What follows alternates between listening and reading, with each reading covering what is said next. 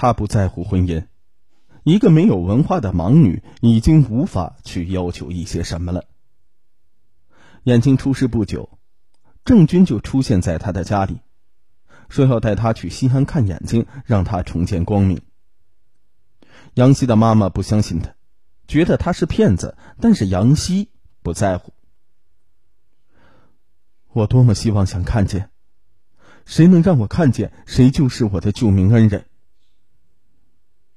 他跟着这个男人走了，郑军没带他到医院，而是回到了自己的家。不久之后，杨希生下了女儿秀秀。事实上，杨希早就发现这个男人靠不住，他每天不干活，即便白天也呼呼大睡，家里的活都指望杨希做。终于在一次杨希带着女儿回娘家的时候，杨希的母亲爆发了。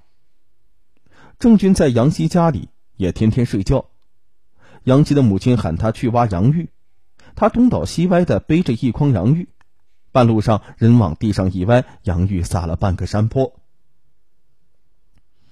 留下孩子，郑军走了。从此，秀秀和杨希再也没有见过他。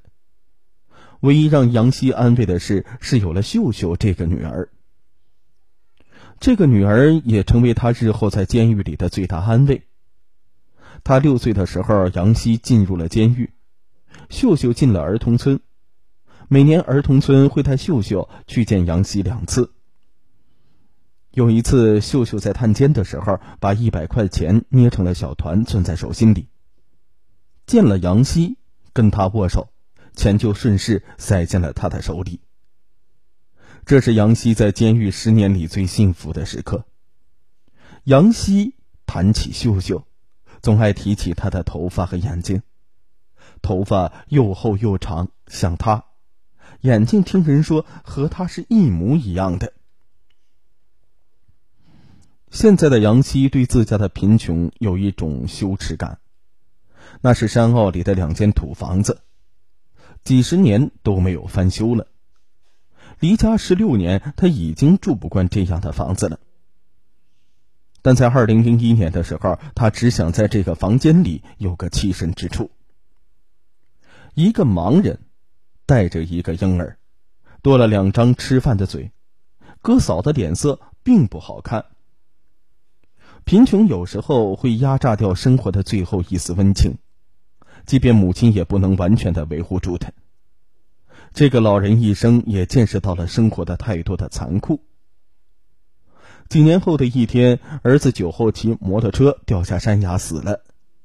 三天之后，儿媳妇嫁给村里同组的男人，孙子留给两个老人。当杨希越来越没有底气在这个家里活着的时候，她的第二任丈夫赵自强出现了。他答应了这个从更深的山里来的男人的求婚。在杨希看来，这一次出嫁无疑是以最简单的方式脱离自己的家，也能让全家人都卸下重担。二零零一年十一月，赵自强摆了几桌潦草的酒席，招待了杨希的娘家人。房子安在大山山顶。宴席结束之后，赵自强和几个人轮流背他上了山。直至事发五年多的时间里，杨希没有再下过山。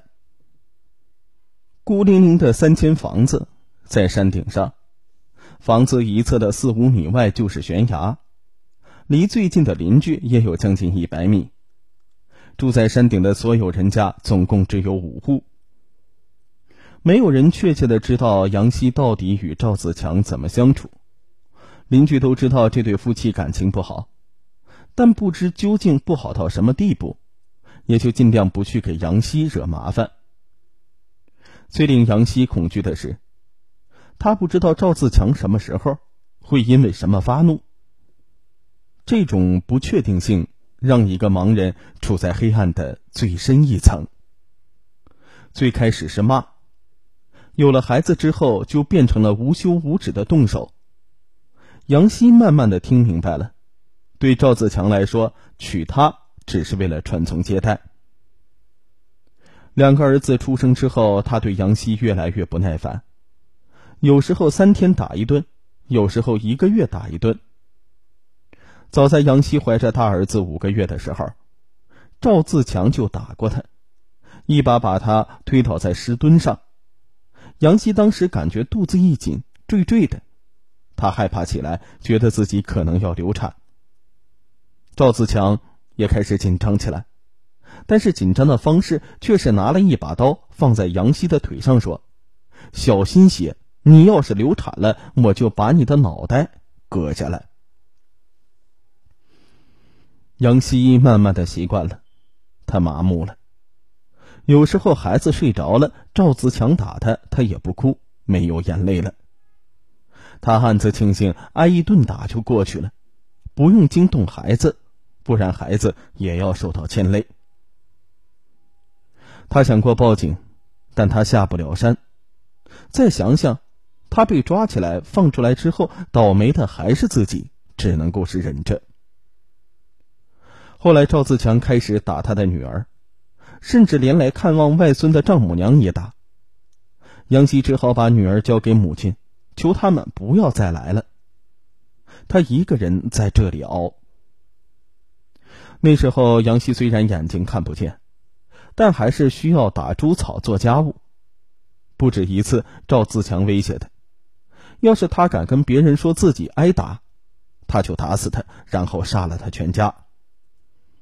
到后来，赵自强每次出门都会把杨希锁在屋子里，只有他在家的时候，杨希才能到院子里走走。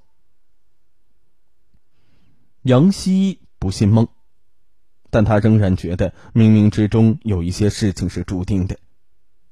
杀死丈夫之前，她反复梦到有鬼魂在追赶自己，她害怕，一直在跑，鬼魂就一直在追。无论他怎么哭、怎么叫、怎么逃，都逃不掉，特别的绝望。在他看来，这个梦境无异于一个隐喻。杨希觉得对不起两个儿子，他对儿子最后的印象是他杀了人之后，警察带走他之前，他低下身跟儿子说话。两个儿子，一个三岁九个月，一个两岁六个月。去姑姑那儿，听姑姑的话。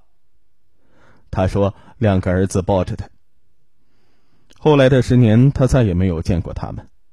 最开始是白天晚上的想，心里像刀割一样；再后来就慢慢的不想了，因为知道想也没有用。